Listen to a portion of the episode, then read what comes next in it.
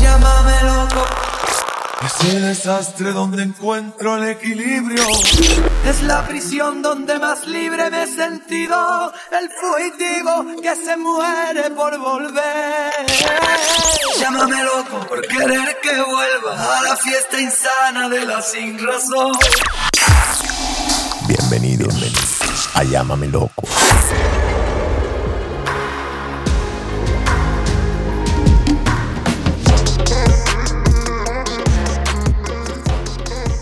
Voy a Google y bueno, voy a buscar, te busqué Colombia, suramericano, 1982. Joder, y no aparece. O sea, aparece, o sea, aparece, Noticias relacionadas. sí, relacionada, pero, pero, porque yo quería como buscar una foto o algo, ¿sí me entiendes? Para acordarte más en claro. Claro, y para acordarme más de mis compañeros, porque no me acuerdo de todos. O sea que eso me lleva a pensar otra cosa. Tú no eras de recortes, de ir guardando cosa- cosas que te fueran recordando lo que era el paso de tu carrera. No yo, pero sí mi mujer. Ya, eso lo- Claro. Y de hecho, eh, los recortes fueron los que me hicieron hacer primero residente de este país y después ciudadano. Porque, Que eran como pruebas al final de que eran un, habilidades deportivas y eso. por supuesto, porque nosotros, mi mujer tenía como 10 álbumes y, y eso fue lo que se presentó finalmente para nosotros tener los papeles acá. ¿Tú, tienes camisas, intercambiabas camisas con otros jugadores? ¿Qué camisa sí tienes así, trofeo tuyo? Mira, no sé, hermano. Ahora yo puedo decir, no, este man sí es huevón, hermano. Yo regalé todas esas camisas. No. no. No te puedo ¿Y qué, creer. qué tenías así? Cuéntame así para No. morirme aquí. Yo tenía camisas como la de Batistuta, como, o sea, mira, yo... Maradona. No, Esa se la querían todas. No, imagínate. No, ya, No, no, no, para mí no me tocó. No, es ¿No que te no. tocó? No, no. Sí me tocó jugar contra él. en No, el- no te en tocó 87. camisa de él. O sea, yo cambié camisa con. Es que eso es una cosa que me llama a mí la atención. Por ejemplo, yo, esto es motivo de pelea en mi casa, mis camisas de fútbol. Pero ahí es donde yo lo conozco él tan desprendido, ¿me entiendes? El- No, el total. es así, es así. Pero no. Es que yo hago estas preguntas porque hice una pregunta inicial que no la saltamos. Ok. La del DNA. Ok. La mayoría de los jugadores argentinos, voy a Argentina porque es lo que yo más conozco, todos tienen un videíto de chiquiticos diciendo, yo cuando sea grande voy a jugar en la selección argentina y voy a ser campeón del mundo. Eso es lo que yo te preguntaba. Maradona, sí. Messi, Sí, sí, sí. los uruguayos también. Y veo esta cara de nuestra moneda, A lo único que yo me acuerdo es Falcao. De eso, el único que me recuerdo. quizás, y Falcao es, más de acá. Sí, sí. Es por más la de acá. formación de allá. Entonces, por eso pregunté lo del DNA. O sea, no es por falta de hambre porque no, no quiero que se malinterprete. Es como otra manera de vivir el fútbol. Tú lo veías como más recreacional, como más me voy a divertir. Porque es lo que me gusta. Siempre lo viví así. ahí está. Esa es la diferencia. Para mí, para mí. Lo que pasa es que si nosotros nos comparamos con los argentinos, esos manes, es que ellos han tenido historia. Y, y historia de haber quedado campeones. Eso es lo que te iba a decir yo. La meta está ahí porque ya lo han logrado. Por supuesto. Entonces, es que yo, de- ellos tenían, en aquel entonces, tenían un espejo. Nosotros no. Correcto. O por lo menos yo no. Yo nunca tuve espejos. Claro. Porque tú le puedes preguntar, por ejemplo, a- al pibe. El pibe te dice que tenía espejos. Pero, pero ¿qué le puedes preguntar a un man de, un man de un pueblo? O sea, ¿qué espejos? Pero en el 94 no la vieron como posible, sinceramente. Ese, ese es. Yo le dije a este man ayer, antier, mira, es tan difícil hablar de eso porque la gente normal, me- ese es puro cuento, eso es pura excusa, ¿me entiendes? Y también yo le decía, mira, en los mundiales o como en las grandes ah, competiciones, llámese ciclismo, automovilismo, hermano, todas las decepciones terminan en historias, historias que, que uno no termina por entender. A nosotros mucha gente no- nos dice y- o nos dijo y aún lo dicen que, que nosotros nos creímos ese cuento de que íbamos a ser campeones. O sea, a mí el que me dice eso le digo, hermano, yo nunca me creí que íbamos a ser campeones. Se lo creyó el periodismo y O sea, de pronto el país. Pero, pero, pero es que el periodismo no soy yo. Correcto. Claro. Sí, sí, sí. O sea, un grupo de periodistas armaron su, su fiesta y armaron su vaina y, y entonces nos meten a nosotros en el baile. Es que nosotros, mira, mucha gente dice, no joda, pero es que ustedes le ganaron a Argentina 5-0 y que tal, tal, tal, tal. Y sí, ¿cuál es, y cuál es el problema? Cuando nosotros le ganamos a Argentina, fue en el 93. Del 93 al 94, aparte, aparte del tiempo, pasaron muchas cosas. Tiene nada que ver una cosa con la otra. Porque es que nosotros no, nosotros no goleamos a Argentina un mes antes de empezar el Mundial. Sí, un año y pico. Entonces, entonces, entonces, o como otros decían, no, eh, estos manes le ganaron 5-0 a Argentina, entonces les hizo daño. Como que les hizo daño. O es que uno le gana a Argentina 5-0 todo el tiempo. Sí. Como para decir que no, que no, verdad, tú mal, les, tú mal les hizo daño esa vaina. Che, tienen huevo. No, y yo pienso que ustedes con actuaciones, en- con actuaciones hasta ese momento demostraron que eran un equipazo. Colombia llega a los Estados Unidos candidata. Sí. ¿Por candidata por quién? Exacto. Ahí, ah, no, No pero, por- can- pero candidata por... No por nosotros. No, no, pero el periodismo internacional la daba como candidata. Pero- hasta Pelé. Pero, pero ¿por qué? Porque ellos se fueron al 93. A septiembre 5 del 93, Por eso, 5-0, claro. Totalmente equivocados, hermano. Llámese Lucho. peleo como sea, estaban equivocados. A nivel jugador, ¿tú qué sentiste que cambió del 93 al 94? ¿Hubo algún cambio o fue lo mismo? Cambió todo. A ver, yo estaba en el junior y resulta que cuando nosotros jugamos los partidos amistosos con la selección, cuando le dimos palo a, a- a selecciones malas, porque eran malas. O sea, eran, eran, eran, oh, perdón, selecciones no, equipos, porque no jugábamos contra la selección. Nosotros jugamos con algunos equipos que no llevaban a sus jugadores titulares. Ese era el fogueo. Ese era el fogueo. Entonces, en su momento, mira, yo recuerdo que el último partido que nosotros jugamos, ¿saben dónde lo jugamos? En Pereira, contra Palmeiras. Jugamos en Pereira. Esa fue la despedida. El único importante era el mundo. El resto era un equipo de pelados.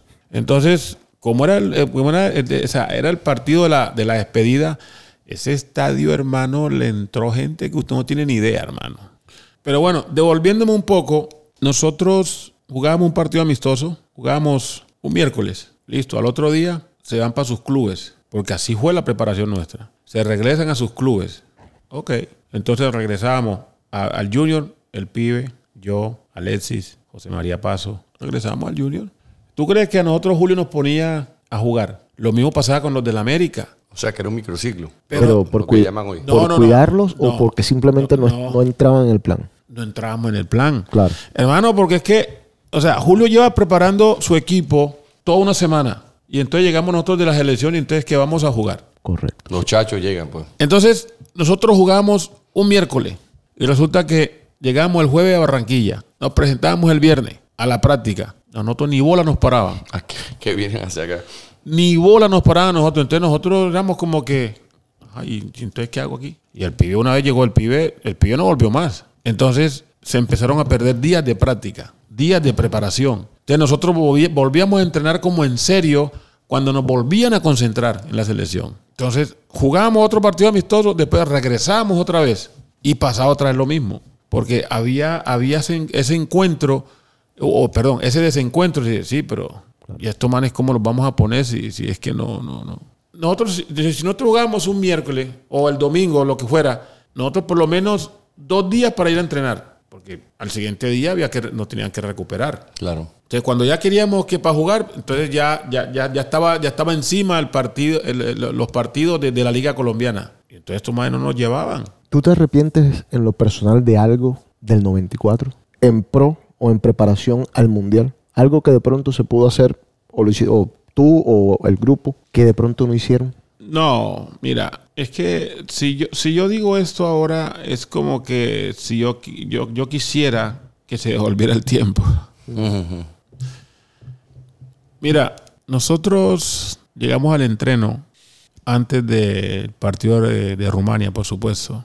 Bueno, estábamos ahí sentados en la charla, ahí en, el medio de la cancha, de, una cancha, era una, universidad que estábamos entrenando. Estábamos ahí, de los profes conversando y tal, de lo que íbamos a hacer, lo que iba a pasar y tal. Entonces Andrés me dice, hey Mariscal, pregúntale a Pacho que, que si no tienen un partido de los rumanos, porque no los conocemos. Entonces yo le pregunto a Pacho, eh, Pacho, eh, ajá, ¿y esos manes qué? No, no hay un video.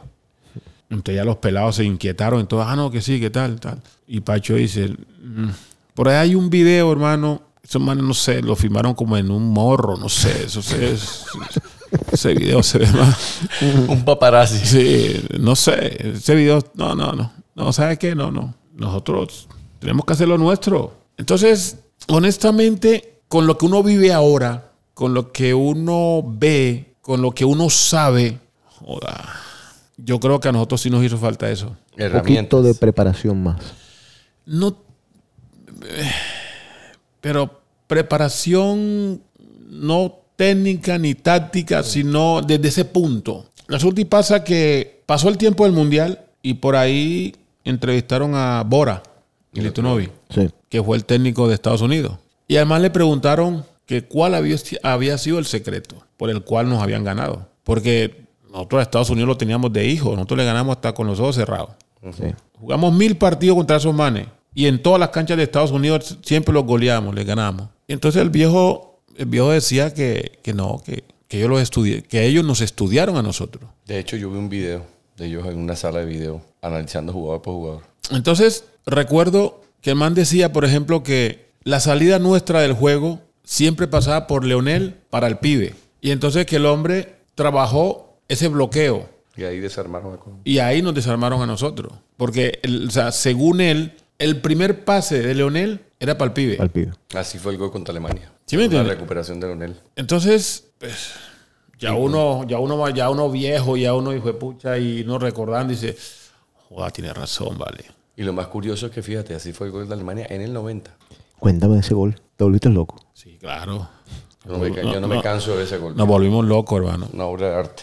En realidad sí, viejo. Eh, más que una obra de arte, todo el mundo elogia al pibe por el pase, elogia a Freddy por el gol, pero ese gol nació de Leonel. Ahí de abajo. O sea, el partido ya estaba liquidado y Leonel siguió corriendo, porque Leonel recupera una pelota en el área de Chonto y mía. Sí. Porque nosotros temporizamos, nosotros aguantamos. Creo que era Lisbaski el que tenía la pelota. Correcto. Sí. Y Leonel vino y se la quitó. Porque el tipo, el tipo no pudo penetrar porque nosotros, Chonto y yo, nos plantamos. Entonces aguantamos esperando que llegara Leonel o Barrabás. Y llega Leo con la misma vehemencia que empezó el partido. A esa altura quitó una pelota. Como si fueran 10 minutos del primer tiempo. Y no solamente la quita, sino que con tanta propiedad sale jugando. ¿Y a quién buscó? Al pibe. Entonces ya de ahí se genera la jugada con el bendito y, y la vaina. Pero para nosotros, como grupo, siempre elogiamos a Leonel por ese tipo de jugada, porque realmente él fue el causante de esa jugada. Que lógicamente, pues, terminó con la vistosidad de- del pibe y, y la gran definición de Freddy. Pero, pero bueno, eso era producto de- del trabajo Y saltando de nuevo del 90 al 94. ¿Fue una decepción? Sí, claro, total, total. No, no porque no ganaron el mundial, sino porque quizás pudieron llegar mucho más lejos. Mira, un mundial, hermano, es que son muy pocos partidos, hermano.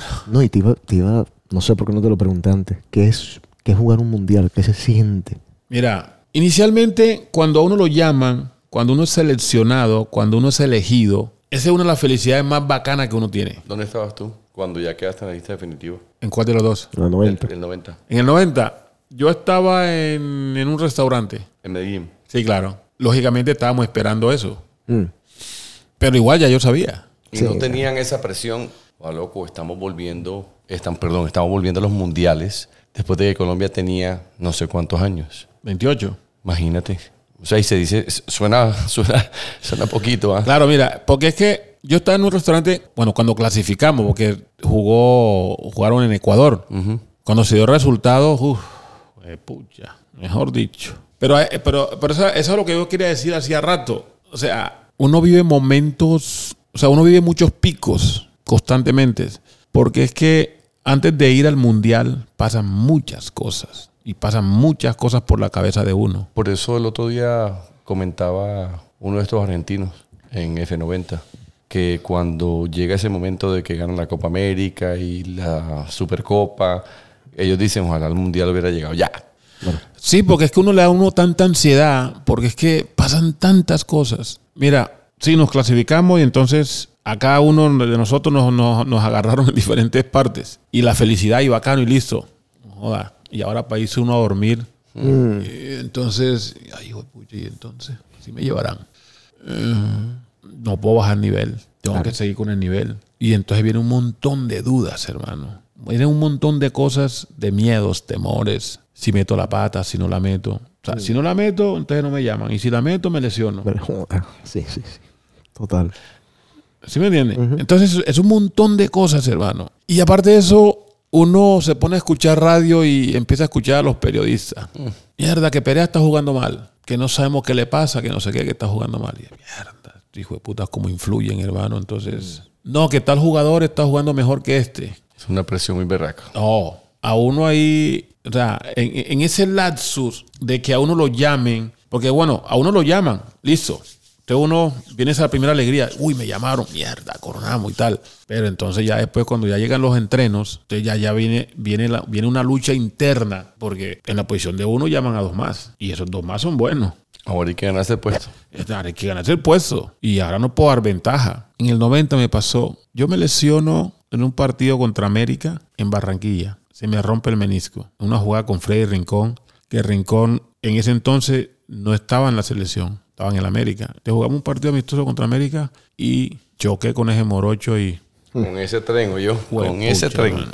Se me fue el menisco externo, completo. Listo, me operaron. Pero tuve un- una mala práctica. Me dejaron un pedacito de menisco en la parte de atrás. Y ese pedacito de menisco era como, como haz de cuenta, un pedacito de uña. Pero cuando yo caminaba o cuando yo corría, se me iba comiendo el hueso Te lo fue raspando. se me, fue- me lo fue raspando, entonces era una molestia, hermano. Y se me inflamaba la rodilla. Me tenía que sacar líquido de la rodilla, me metía una jeringa, no joda. Solamente yo sabía lo que, está, lo que me estaba pasando. Correcto. Porque además de la lesión, era la angustia por no perder el puesto, por no quedarme afuera, porque me pudieron haber dejado afuera. Pero Pacho confiaba tanto en mí que realmente él sabía cómo estaba yo. Y el hombre me mantuvo. Yo recuerdo que cuando nosotros llegamos a, a- tuvimos- llegamos a Italia, ya en la concentración, escuché un rumor de Carlos. Ant- Bueno, rumor no, perdón. De hecho, me entrevistó.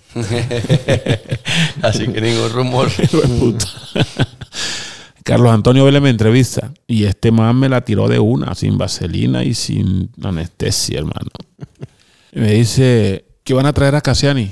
Giovanni Cassiani era mi compañero en Nacional. Él era el suplente de Andrés Escobar y mío. Que van a traer a Giovanni Cassiani porque, porque usted no está bien. Ah, me cogió un frío helado por el cuerpo, hermano. Y, "Arda, este man, ¿de dónde sacó esta vaina? Yo le dije, no, yo no sé. Y además que él siempre estaba bien dateado. No, bien dateado porque los, los profes le decían como que estaba bien dateado. O sea, No era ninguna, ni- ni- ninguna, ninguna adivino. En ese tiempo el man tenía línea directa con, con Pacho y con Bolillo. Entonces, ¿Qué diferencia hubo entre el llamado del 90 y el llamado del 94 a nivel individual? ¿La misma sensación, la misma alegría o ya con la madurez de un primer mundial? ¿Qué sentiste tú? no, lo mismo porque es que no, no, no dejaba de ser un mundial. Y son dos historias distintas que se van a Sí, escribir. totalmente. Y, y aparte de eso, de la forma como, como logramos la clasificación. Claro. O sea, es que no podíamos compararla, mano, porque es que el hecho de, de- de- de- cuando llegamos, cuando llegamos a- a- al Mundial del 90, lo hicimos en un partido fuera de casa también, que, que fue en Israel. O sea, cuando, cuando jugamos repechaje. Entonces, Muy sufrida. o sea, demasiado sufrida. Y la del 93, pues pucha, Fueron en coche. eh, fuimos en coche, pero, pero con, con otro tipo de presión. Correcto. O sea, el hecho, de ir a, el hecho de ir a jugar a Argentina, de pronto lo que nos daba como un fresquito era que estábamos por encima de ellos. Que por lo menos con el empate nosotros seguíamos por encima de ellos. Eso te iba a decir. ¿Ustedes tenían conciencia que en algún momento los podían dejar por fuera del mundial? Sí, sí. Pero iban con, la, con, la, con la- la- o sea, la determinación de asegurar el cupo ustedes más bien. Mira, nosotros, eh, en nosotros hubo un fenómeno el día antes del juego, en la práctica que hicimos en la cancha independiente, fue como una premonición de que nosotros íbamos a ganar ese partido. Porque nosotros hicimos la, la famosa rueda acostumbrada que hacíamos nosotros. Nosotros hacíamos una rueda, o hacíamos dos pequeñas, pero ese día se nos dio por hacer una sola rueda, incluido Pacho Maturana, el preparador físico, eh, el kinesiólogo, el médico, todos. Y en esa, y en esa rueda que uno hace, el que está en el medio, el bobito, entonces nosotros jugamos a 20 toques. Si uno a 20 toques y el que está en la mitad no la toca, sale, lo eliminan. Y entra el último. Entra la rueda el último. Y entonces empezamos a jugar esa rueda y empezamos a sacar y dele. Y entonces yo uno en esa rueda, uno se ríe, uno mama gallo, eh, le hace acá la rabia que está en la mitad. Mejor dicho, eso es una, eso es una locura, hermano. Y recuerdo que le tocó a Leonel. Ese Leonel, hermano, se tiró como 20 planchas ese día, hermano. Puta, plancha aquí, plancha, porque hermano no se quería dejar sacar. Y eso, y en una de esas planchas se la metió al tren Valencia en la, en la- Uy. en- en la canilla derecha. El tren, hermano, por encima de la, de, de- de- de la espinillera, le hizo un hueco, hermano. Entonces, todos nos alarmamos. Porque, primero que todo, el tren venía de ser más figura que, que- que- que el Tino. El Tino. Porque él venía a ser, estaba haciendo los goles en, Bayern. en el Bayern Múnich.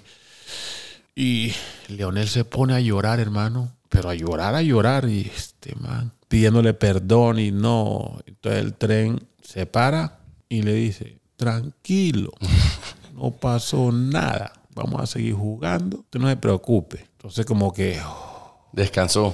Descansamos todos, hermano. No, sí, porque imagínate una lesión en ese momento increíble. Por supuesto. Porque, o sea, la, la- la plancha que no se le tiró fue, fue, pucha, hermano, a comérselo. Y seguimos el juego. Eso fue todo lo que hicimos de práctica ese día. No hubo tiros libres, no hubo tiros de esquina, no hubo nada. Relajado. Nada, relajado, hermano, relajado. Terminó la práctica y empezamos a atender a los, a los medios de comunicación y tal. Ya nos fuimos para el hotel, tranquilos. O sea, como con un convencimiento de que, de que ya, había sido, ya había sido suficiente. Y de, y de hecho Pacho nos dijo, no, ya, ya lo hecho, hecho está. Entonces, ya al otro día del partido, pues nosotros igual con toda la presión encima y con los nervios, pero, pero no. O sea, por la cabeza, por lo menos por la cabeza mía, no pasó que íbamos a perder. ¿Tienes alguna anécdota del partido como tal? Algo que, que haya sucedido mientras se jugaba el partido. Pasaron un par de cosas que, pues, a uno le llaman la atención. Por ejemplo, como se estaba jugando simultáneo, Con Paraguay por allá. Paraguay, Perú, ¿no era? Paraguay-Perú, Que era el juez de Argentina en ese momento. por supuesto. Entonces, los argentinos en el banco tenían un radio.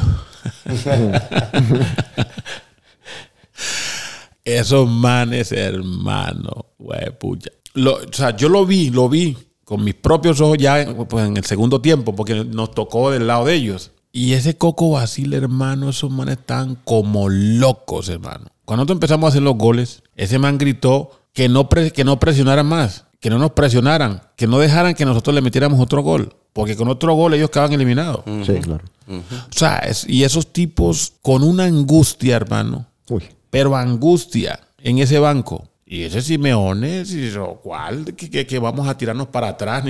Ese man les pedía que fueran para atrás y Simeone encima, y pucha, ese man corriendo y tirándose plancha y Con tirando trompadas. Y ese man, ese man no comió de nada. Y esos manes en el banco eran como locos, hermano. Y decía, ay, pucha, estos manes cómo están, hermano. Imagínate. Hermano, y, y entonces eh, algunos le decían, de- desde la cancha le decían, ¿cómo van? ¿Cómo van?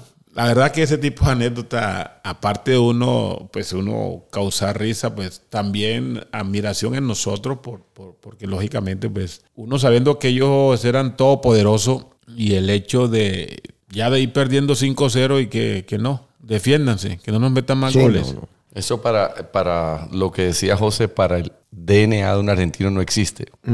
Hasta hace tiempo no. No, no estaba en los planes nunca. No. Mira, yo te voy a, poner, te voy a proponer un ejercicio pequeñito. Aquí tú tienes y voy a, a tratar de tres preguntas de un niño y tres preguntas de una mujer. La primera, ¿cómo recuperar la confianza otra vez? Después de una lesión, después de un bajón, después de Una un- mala actuación. una mala actuación. uno pierde confianza por todas estas cosas, pero cada una de ellas tiene una respuesta de acuerdo a, a Al momento. a circunstancias, al momento. Por ejemplo, yo juego un partido mal hoy, resulta que jugamos el domingo y yo sé que jugué malísimo. Verdad. Bueno, el domingo no duermo, el lunes, pues ya el lunes, el lunes ya uno quiere que sea otra vez domingo A coger revancha. para coger revancha. Y realmente uno viene a coger confianza cuando el entrenador te vuelve a meter en el equipo en la práctica. Porque lógicamente, pues regularmente uno piensa que lo van a banquear. Y ese es uno de los retos más grandes que uno tiene cuando uno es titular. O sea, por ejemplo, yo lo viví todo el tiempo. Yo siempre fui titular. Siempre. Y a mí este puesto no me lo quita nadie. Y por eso mis entrenos eran a millón. ¿El psicólogo en el fútbol sirve? Total. Sí. Sí, claro. Más en unos que en otros. Porque lógicamente, pues, hay algunos que son muy locos. No, imagínate el pibe con un psicólogo. Mira, la verdad es que el pibe, él es su propio psicólogo.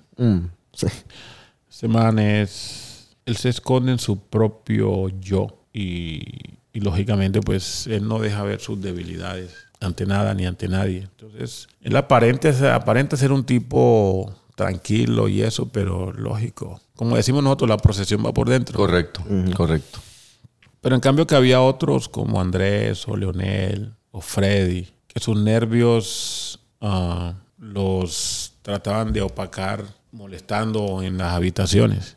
Te va a una habitación, eh, hace un chiste aquí, otro acá, pasa a la otra y jode. Y terminan, terminaban acostándose a la una, dos, tres de la mañana. Imagínate. Para manejar el, el, el- El, el estrés, insomnio. el insomnio, el estrés, el miedo, el nervio. Aquí tengo otra. ¿Cuál fue la etapa más difícil de tu carrera? digamos, en el Medellín pasé un momento duro en el año del 91 al 93. O sea, justo después del Mundial de 90. Y Sí. ya antes del Mundial de 94. Sí, señor. ¿Por qué? Porque ingresé en el 91 eh, a un Medellín poco competitivo. Y eras el único jugador que había ido a un Mundial de Medellín. Eh, sí. Ese equipo del Medellín estaba muy joven. El equipo lo tuvo el Flaco Rodríguez con jugadores, con jugadores como, como Castro, Pelusa, Pareja. Eh, Eran, eran chicos de la cantera. Buen material. Súper, súper bueno. Que ese equipo después dio mucho de qué hablar en el 93. Porque en el año 92 llevaron al pibe Valderrama y llevaron al peruano Julio César Uribe. Uf, imagínate. ¿Cómo jugaba ese man? Por favor. Pero ese man se lesionó, llegó, llegó lesionado de Junior y nunca se recuperó. O sea, no jugó. Y el pibe en ese 92, no sé, yo creería que, que ha sido el peor año de su vida. Creería yo. O sea, nosotros no le ganábamos a nadie, hermano. De hecho, nosotros quedamos como, no sé, como de 12 de- o 14, ese Medellín. Con el pibe a bordo y todo. y teníamos, teníamos buen equipo. ¿Y el mal momento del pibe por qué? Porque era el mal momento de todos. El pibe le ponía los pases, por ejemplo, al Pipe Uribe. Y ese man erraba los goles. Se los ponía a Carlos Castro y erraba los goles. El man decía, pero ay, entonces. Pero, era- o sea, entramos en una racha, hermano, que, luego te digo, 91, 92. En el 93, esos pelados se pusieron más maduros. Además, el Chiqui García le dio una dinámica al equipo porque ya, ya el equipo lo dejó el Flaco Rodríguez, lo tomó el Chiqui. Entonces el Chiqui trajo, se trajo a Wilman Conde, al Pájaro Juárez, a la Gambeta. Trajo un combo. No traba a nadie. Se trajo a Gamero, se trajo a Augusto Vargas Cortés. Trajo como a ocho.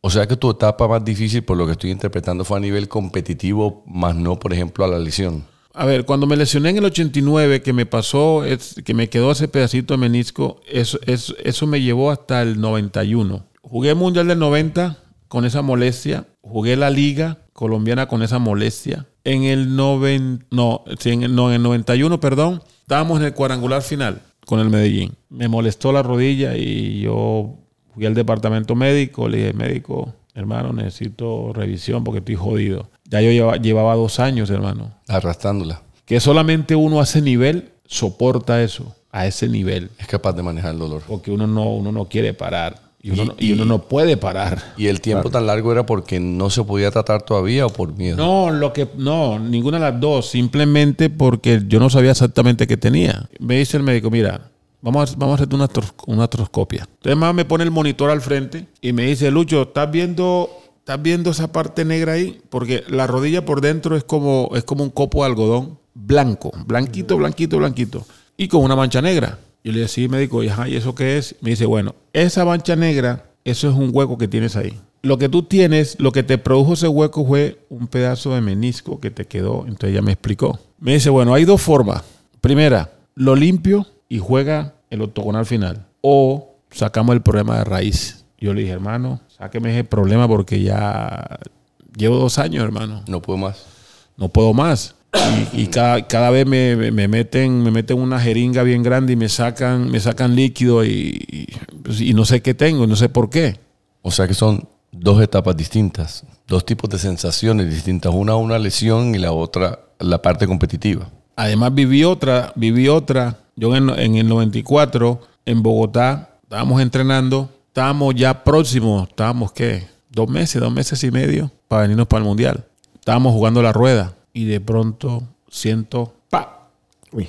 la rodilla. Y mierda. Entonces me, me, aga- me- me incliné ya y bim, yo dije, no, me jodí el menisco interno. Porque al que, se me rompió Fue el externo. el externo y el, y el interno y mierda, ¿De la misma rodilla? De la misma rodilla. Ay, papá. Qué susto tan berraco. Te le dije, médico, hermano, dijo, listo. De una, hermano. Eso fue tarde noche. De una me llevaron para la clínica, me hicieron astroscopia, de una, cirugía.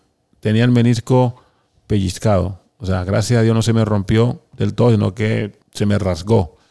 Me lo limpiaron, pam, pam, pam, listo. Me fui para Barranquilla. Estaba en Junior. Y afortunadamente el médico de Junior era el médico Fernández, Javier. Y ahí en mi- eh, vivía en el mismo complejo donde yo vivía. Había piscina y todo. Y entrenaba con ese man tres, tres veces al día. Te recuperó más rápido.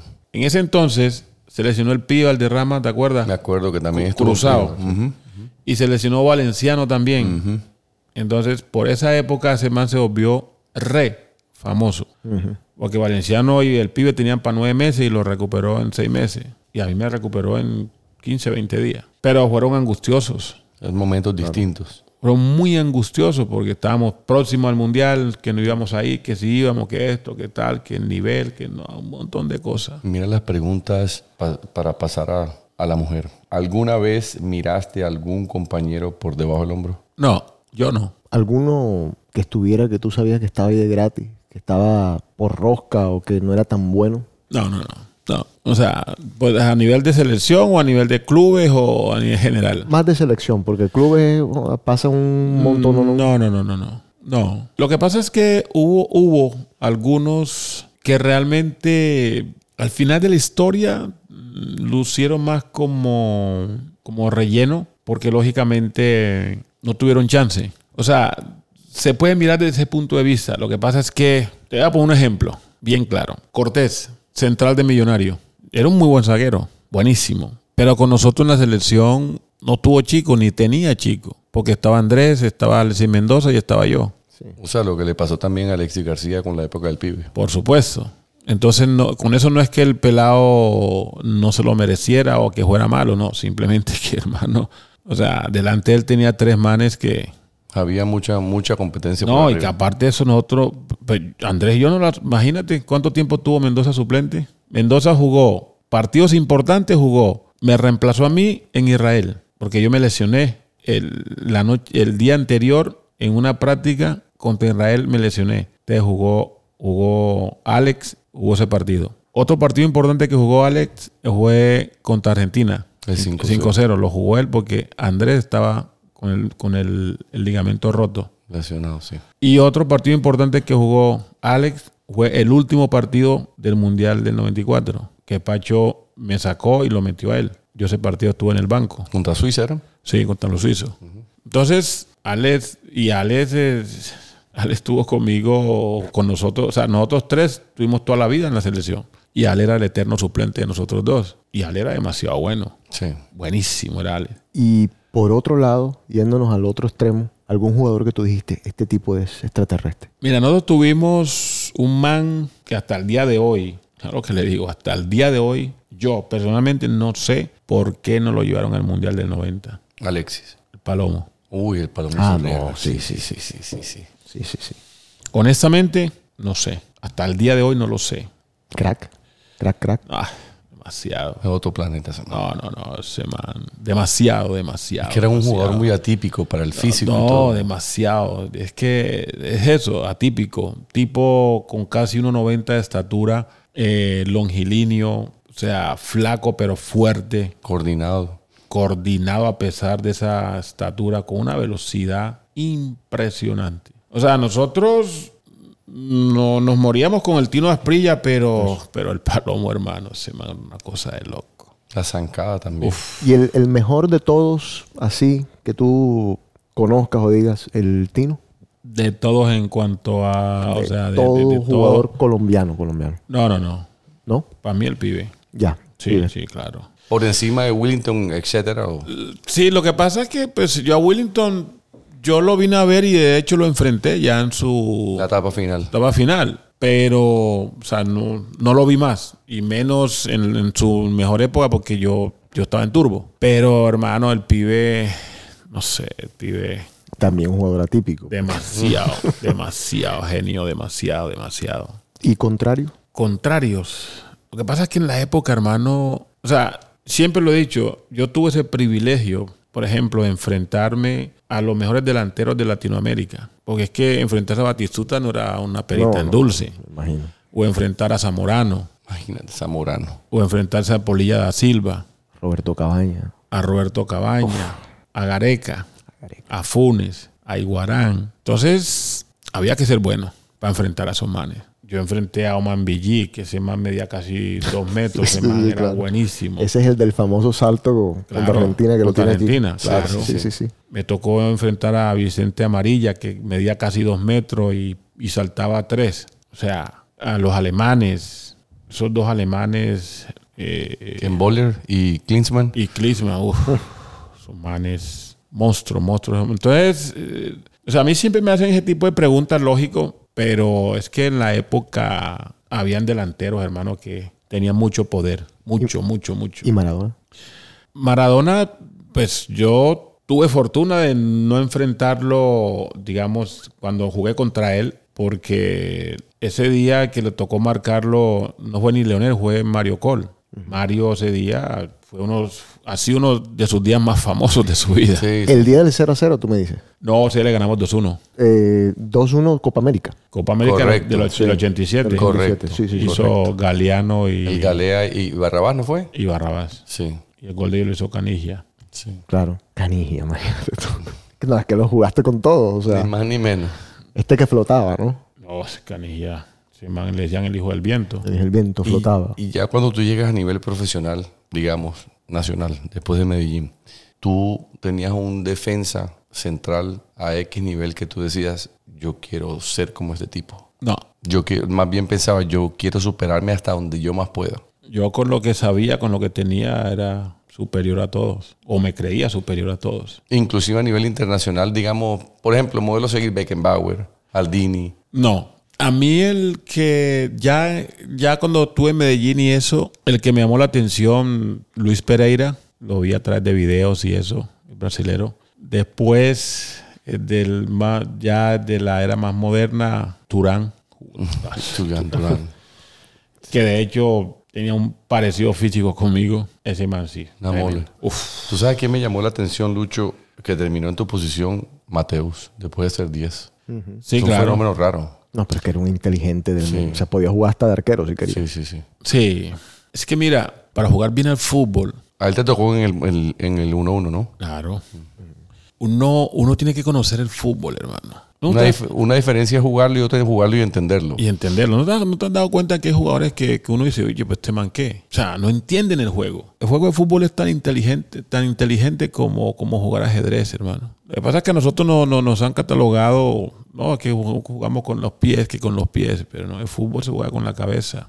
Que se ejecuta con los pies, pero por eso uno, yo por lo menos, cada vez que veo a Messi, me deleito viéndolo. Porque ese muchacho, ese muchacho juega pensando todo el tiempo, todo el tiempo. Entonces, normalmente o aparentemente se le ven jugadas como que camina, como que no quiere, como que, ah, como que Está analizando. es igual como el pibe en su momento. Correcto. Esos manes están caminando, pero esos manes están pensando, hermano. Y cuando menos piensa uno, ponen pelotas que solamente ellos las pueden poner, nadie más. El fútbol lo están llevando a un concepto del baloncesto del movimiento en bloque. Mira, yo, o nosotros mejor, cuando nosotros jugamos el equipo, los puros criollos jugamos así. Nosotros jugamos en bloque. que Ustedes pues son tan, fueron tan adelantados desde esa época. Nosotros jugamos en bloque todo el tiempo. O sea, y no en bloque solamente hacia adelante, en bloque para atrás, en bloque para los costados. Eh, Lo que pasa es que hoy en día los entrenadores mezclan tanto el fútbol que a la final ni saben qué están haciendo. Te lo explico por qué. Tú viste esta semana el partido del, del City, ¿cierto? Ujú. ¿Lo viste cómo le metieron el gol al City? O sea, no es posible que un equipo de la categoría del City le metan un gol, hermano, arrancando de media cancha. Sí. Sí. Es, a mí no me parece eso posible, hermano. no es posible que el City meta los goles que metió arrancando de media cancha. Entonces, estos manes, estos manes dicen no, que el fútbol moderno, moderno y qué tal, y que no sé qué. Pues resulta que ellos mismos se contradicen, hermano. Porque, o sea, para uno ganar un partido, hay que meter un gol nomás. Uno. Y que no te metan. Correcto. Simple. Pero estos manes no, estos manes quieren meter cinco goles, pero que le metan tres. Sí. Entonces, al City últimamente le meten dos, tres goles. Sí, co- como el Real Madrid en su momento. ¿Sí me entiendes? Entonces salen felices que porque ganaron, que porque remontaron. En mi tiempo, joda, recibir nosotros un gol Sí, claro. era una cosa, hermano, que nosotros nos queríamos morir. ¿Y qué te hubiera pasado a ti entonces en, en- en- del Ecuador? El 3 a 0 con Uruguay y el, y el 6 de Ecuador. No sé. A nosotros, a nosotros eso no nos hubiera pasado, hermano. Olvídate. Cosa de loco. No, hombre, no, ¿Qui- no. ¿Quién es el mejor jugador en tu posición hoy en día? Hoy en día, no sé, hermano. ¿No te gusta ninguno así que te... No, no, todos son muy frágiles. Ah, yo opino exactamente lo mismo. yo Y- también. Y me matan cuando digo eso, pero me parecen los defensas de hoy. Pero, pero es por lo mismo que te estoy diciendo.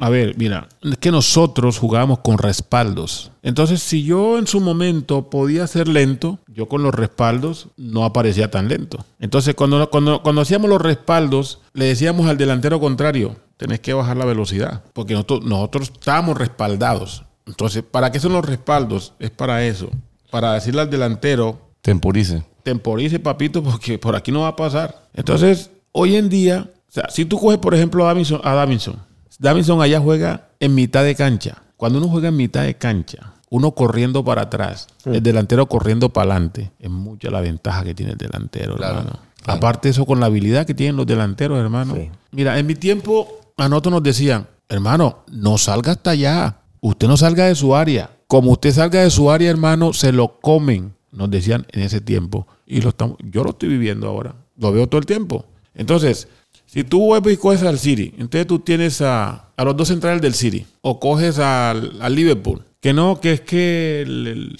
el holandés ese que es el mejor zaguero central del mundo. Manda ahí. Entonces, ¿cómo va a ser el mejor zaguero? O sea, ese muchacho todo el tiempo está expuesto porque juegan en la mitad de la cancha Y juega mano a mano. y juegan mano a mano. Siempre. Entonces, hermano, o sea, están expuestos al error, están expuestos a la vergüenza, porque los coge un delantero como Mbappé y se los come, hermano. Entonces, porque es que no, no, no hay respaldo. Entonces yo, yo siempre, no con nadie, porque yo, yo eso no, yo mismo me, yo mismo hablo solo y digo, no, man, es que van a decir a mí que, que, que no, que es central y que es muy bueno y que no sé qué. Entonces, el pobre Mina, hermano, jugando en la mitad de la cancha, se lo comen, hermano. Pero si uno, cuando uno tiene los respaldos, entonces ya uno, uno tiene un recurso como defensa, que son los brazos. Entonces uno obliga al delantero a que juegue corto, a que te drible. Cuando uno lo enfrenta al delantero, corto, mano a mano ahí, cortitico, uno le mete el brazo y chao. Uno le mete la cola y chao. Uno lo, uno lo puede bloquear, hermano. Ese es como en el, co- co- como en el básquet. ¿Quién de, qui- ¿Quién de esos equipos deja que un man se le vaya así como, como en velocidad No, no, solo? no. ¿Pero te, te gustó algún equipo en el, en el Mundial? ¿Alguno así que dijiste, bueno, este es como que el más completico de todos? O sea, hubo partidos muy buenos, partidos buenos porque, porque fueron abiertos y que a la larga, pues, son espectáculos. Sí. Pero para analiza- analizar, Tácticamente. No, sí, porque hasta la final, que a uno es emocionante, pero tantos goles en una final del mundo. Es raro. Sí, sí, Es sí. chévere, pero es raro. O sea, estuvo emocionante, pero no hubo táctica. no. Hubo más bien bueno, aprovechamiento de hubo, errores. hubo táctica hasta el minuto 80. Lo que pasa es que los partidos duran 90. Eh, sí, sí, es verdad. Es que volvemos a lo mismo, hermano. O sea, no es posible que, que Argentina va ganando 2-0. Si estamos diciendo, hermano, que con un gol gano, meto dos. Y entonces que me empatan. Y entonces, ¿por qué siempre dicen que el 2-0 es el resultado más Pero, peligroso? hermano, pero, pero, pero, y, y- y lo dicen y qué. Es que sí, y también ¿Por qué? Porque entra no- uno a una zona de confort. Eh, Puede ser, hermano. Es, es que no, puede ser, no, perdón. Es, mira, yo, mira, yo, yo recuerdo la primera vez que Pacho nos dijo esto, nosotros íbamos a jugar en Cúcuta. En Cúcuta, nacional, el nacional de aquella época. Nos dice Pacho, hermano, hay que correr. Si ustedes corren igual que el Cúcuta, te van a seguir siendo superiores a ellos. El problema es cuando uno se cree que ya ese equipo, que es el débil, que tal, entonces ya le gané. Entonces ese equipo, siempre que se enfrenta al equipo fuerte, se va a crecer porque Una motivación adicional. Es una motivación adicional. Eso es lo que pasa. Entonces, si tú, si tú vas ganando un partido 2-0, hermano, y lo ves como tan fácil, llega un momento en que Caballo que alcanza gana. ma- te gana. A menos de que tenga al Dibu Martínez. Con esa suerte tan hijo de perra, hermano, porque esa pelota era, era el Sí, era 3-2. gol, ese era Total. Y era, y era muerte súbita. Y Ya, No, no, ya, ya, ya, ya, no chao. nada que hacer. ¿Sí me entiende? Entonces, sí, es, es uno que uno creería de que es que es un mito, pero no, no es ningún mito. es eso, eso es lo que pasa. Uno, uno tiende a relajarse. Peor técnico que tuviste. ¿El peor? Sí. Esa pregunta sí está jodida. Ahí vas a meter en un lío. le, No, porque es que uno dice el, el mejor, ya yo sé que es Pacho, ¿no? le, le quitas la entrada. No, no, no. Lo que pasa es que yo con ningún técnico tuve peleas ni. No. Bueno, entonces yo te llevo a este punto. ¿Cuándo sentiste tú, si lo sentiste, que ya era el momento de parar de jugar? Y, si te- y en algún momento te preparaste y dijiste, bueno, ya me viene el tiempo, ¿qué voy a hacer ahora? Mira, primero que todo no lo sentí. Ese momento no lo sentí venir ni... No. En el año 99 yo hice la mitad de la pretemporada con el Atlético Nacional. Yo tenía 34 años. Ok. Hice la pretemporada. Finalmente, o sea, mi contrato se, se había- se había expirado en, en diciembre. En enero alcancé esa pretemporada mientras me renovaban el contrato, finalmente no me lo renovaron. Cuando eso pasó, ahí sentí que se me vino el mundo abajo. Porque lógicamente pues ya tenía una edad importante. Y el hecho de jugar en Nacional era como si yo fuera otro equipo, puta, se me vino la noche encima. En, en ese, en ese transcurso del tiempo corto, tuve un par de, de opciones que me decían que yo podía seguir jugando. Una fue de Guatemala. Yo dije, no, de Guatemala.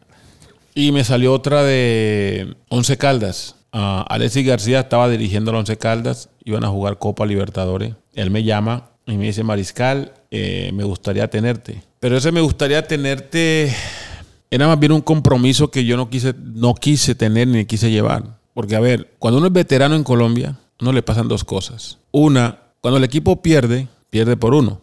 ¿Sí me entiende? Cuando uno no juega bien, hermano, ya está viejo. Entonces, yo estaba acostumbrado a viajar con mi familia a donde yo fuera. Entonces, sí, Alexis me dijo que fuera, que tal, pero que tenía que hablar con el presidente. Hablo con el presidente y me ofrece un contrato ridículo, porque según ella yo estaba en el ocaso de mi carrera. Gente, ¿Para qué me quieren contratar? Claro. Pero el que me quería era el técnico, pero él no hizo la fuerza. Simplemente me dijo, yo te quiero, ¿qué tal? Y te pongo a hablar con el presidente, para así llegan a un arreglo.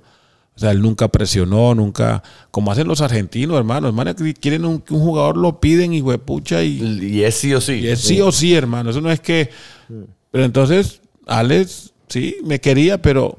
Entonces yo, yo evalué y dije, yo me llevo a mi familia de aquí, a mis hijos los saco de la escuela, me los llevo para Manizales. Yo voy a tener jugadores allá menos que yo, ganando más que yo. Primero. Segundo, menos profesionales que yo. Porque ya yo, yo- o sea, yo había, tenido, yo había tenido una experiencia en el Tolima. Cuando yo regreso de México al Tolima, en el 95, teníamos un equipazo, hermano, en el Tolima. Pero era- había muchos vagos, muchos chupadores. Seguro. Entonces, a mí el técnico, el Tucho Ortiz, una vez íbamos a jugar a Manizales y me dice, mijito, te voy a llevar de suplente. No te veo bien. Y yo le dije, no, señor, de suplente no le voy. Déjeme en mi casa, yo me preparo y el día que usted crea que yo estoy listo para jugar, juego. Porque, o sea, no se lo dije ni con prepotencia, ni porque no, simplemente porque yo sabía con quién estaba. Entonces, a mí no me van a basuriar y yo me voy a dejar que no, que no, no, no. Finalmente, ellos fueron a Manizales, le- los golearon. Los dos siguientes partidos mal. Entonces el señor acudió nuevamente a mí. Bueno, ahora sí juego. Entonces, y terminé en ese equipo como capitán y con una conducta intachable. Que el tipo al final del, del torneo me dice, hermano, me equivoqué con usted. Yo no pensé que usted fuera tan profesional. Y no, no lo pensó porque usted nunca me dio el chance a mí de, de demostrárselo. Total, yo, como tenía ya esa experiencia, el Tolima, yo dije, no, yo, yo me voy a Manizales, hermano. Y Copa Libertadores, si el equipo lo elimina, Culpa Perea. culpa mía.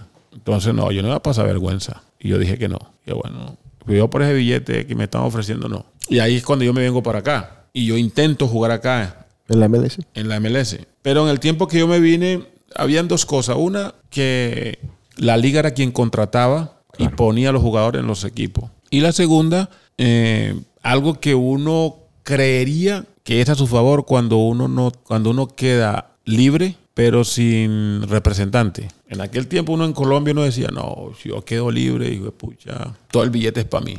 Es un arma a doble filo. Claro. Si uno no tiene representante, hermano, está muerto. Porque los representantes buenos o malos son los que tienen los contactos, son los que mueven, mueven muchas cosas, hermano. Entonces, y son los que sacan el billete. O sea, uno solo, hermano, no, los directivos a, a un man que no tenga representante no lo miran. Eso me pasó. La liga dijo, me dijo que no, que ellos tenían suficientes jugadores firmados que inclusive no estaban jugando, les estaban pagando sin estar jugando. Pero yo entrené con el Fusion, estaba yo, mejor dicho, estaba corriendo más que cuando tenía 20 años. Entonces, nunca lo pensé. O sea, no tuve, no tuve esa, no tuve esa oportunidad de decir, me retiro, ¿me entiendes? Todo se fue dando. Porque ah, quizás si me quedo en Colombia, sí me pasa. Pero como me vine para acá, como que el golpe lo amortiguó. Entonces ya, bueno, listo. No juego ya. Y, y de hecho, ya estando acá, no, no tuve en depresión. La depresión sí me dio en, de febrero a, a mayo que me vine, sí, tuve muy depresivo. ¿Por el cambio de país? No el cambio de país, no. Porque es que en fe- de febrero a mayo yo estaba en Medellín. Ya. Yo me vine para acá en mayo. Entonces, en ese tiempo que no acepté ni lo de Guatemala, ni, ni, ni lo del Once Caldas, ni nada de esas cosas, entonces sí, sentí mucho temor. Eh, respondiendo a tu pregunta, sí, o sea, no, no, ¿qué voy a hacer? ¿Y quién es Perea hoy en día con respecto al fútbol? Eh, un formador, eso es lo que soy, un formador. No, no me creo director técnico, sé dirigir, creo que tengo potencial como para dirigir, tengo la experiencia, tengo temple, sé cómo hacerlo, pero no es lo que me gusta. Ok, formador y Coroncoro Soccer, ¿en qué se diferencia de cualquier academia que hay hoy en día de formación de jugadores? Pues realmente en eso, formación. A ver, hoy en día uno encuentra muchas cosas equivocadas. Como por ejemplo, si un niño es recreativo, ¿por qué lo meten a jugar competitivo? O sea, yo no puedo entender que un niño de 10 años lo presionen tanto para que juegue. Porque realmente un niño de 10 años, ¿qué es lo que quiere? Disfrutar, gozar, que lo alaben. Y eso es lo que de pronto eventualmente en el futuro, 14, 15, 16 años, le quita el amor por el deporte, Total. porque no lo disfrutó. De hecho, ya yo, o sea, yo,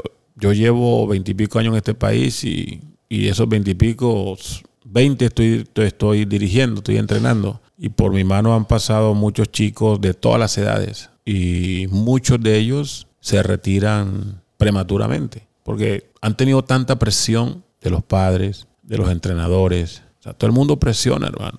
No, y, y yo te voy a aportar algo a eso, sobre todo las edades. A los 11 años tú llegaste y viste a Santiago, mi hijo, y me dijiste, se mantiene que seguir disfrutando el fútbol. loco".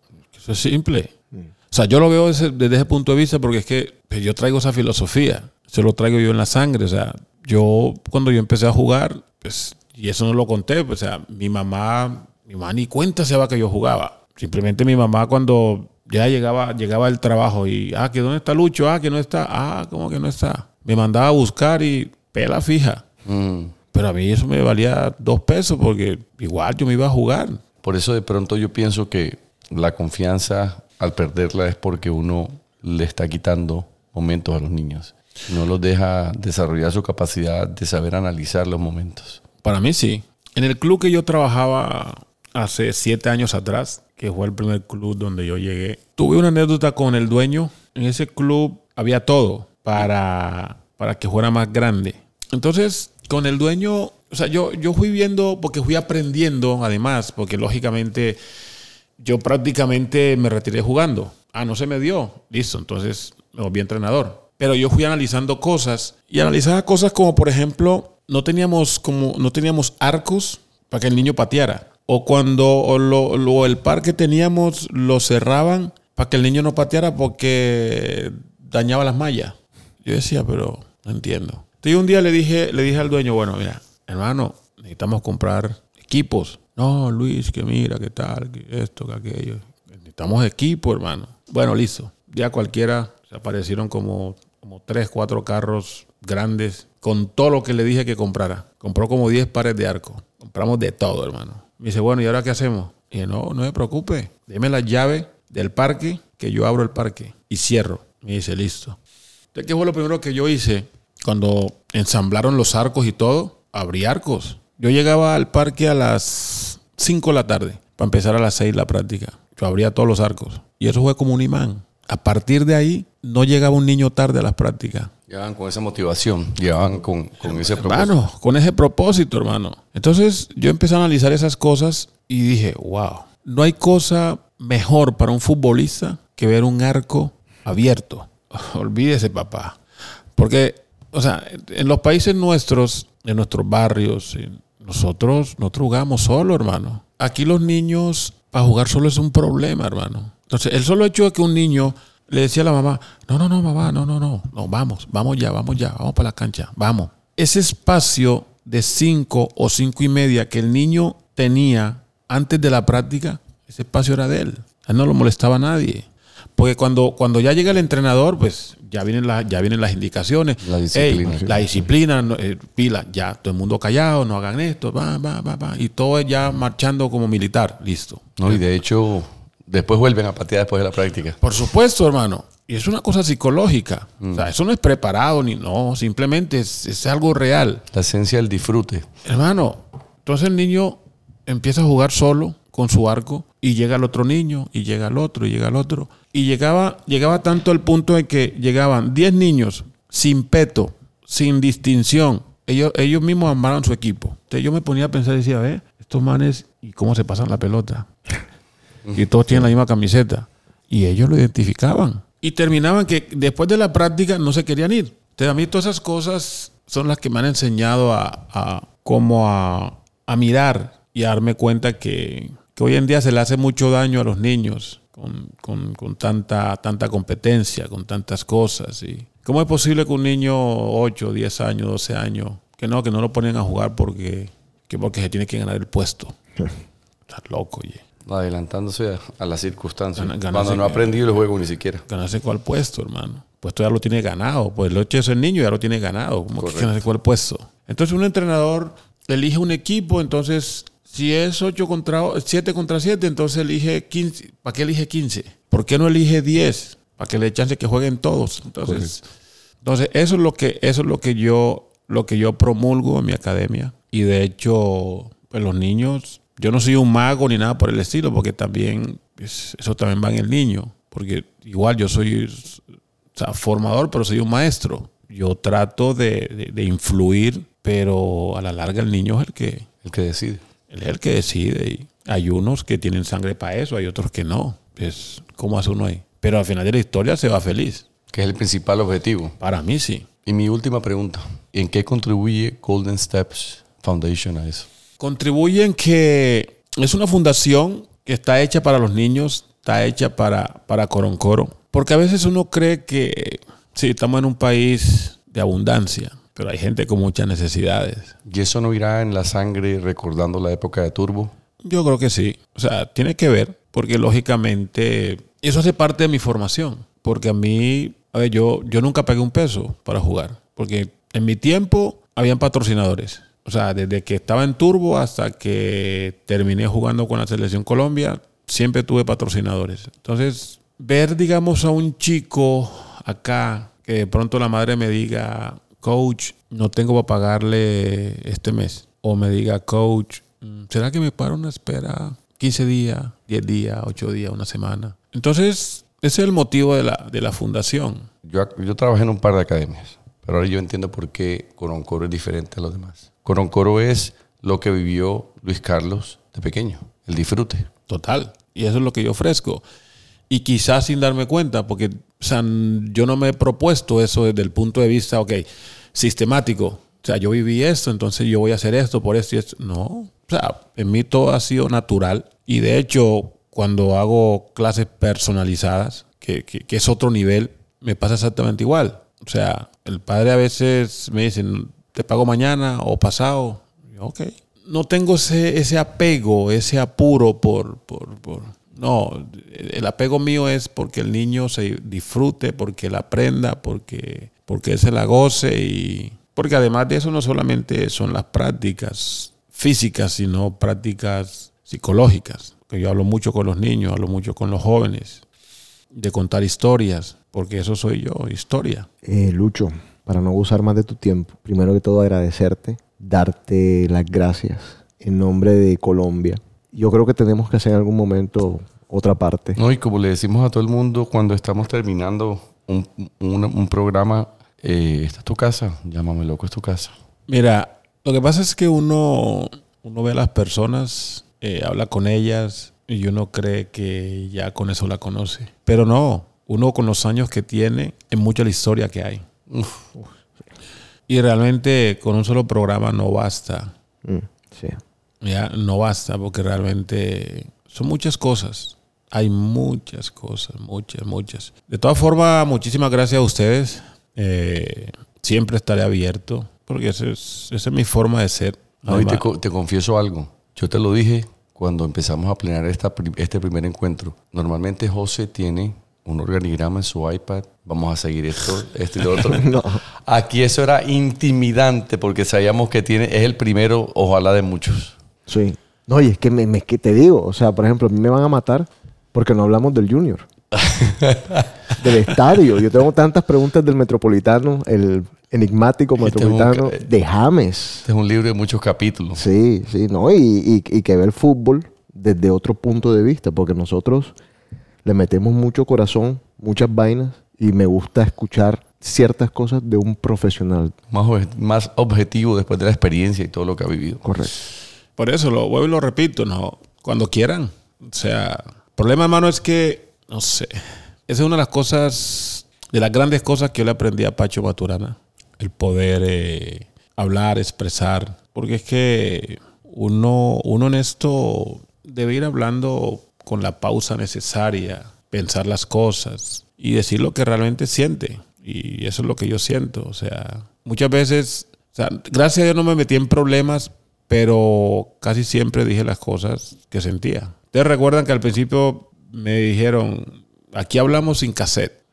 Yo, yo casi nunca en las entrevistas que tuve o que di decía lo mismo que decían mis compañeros. No, sin estridencia y sin nada, pues siempre dije lo que, lo que tenía que decir.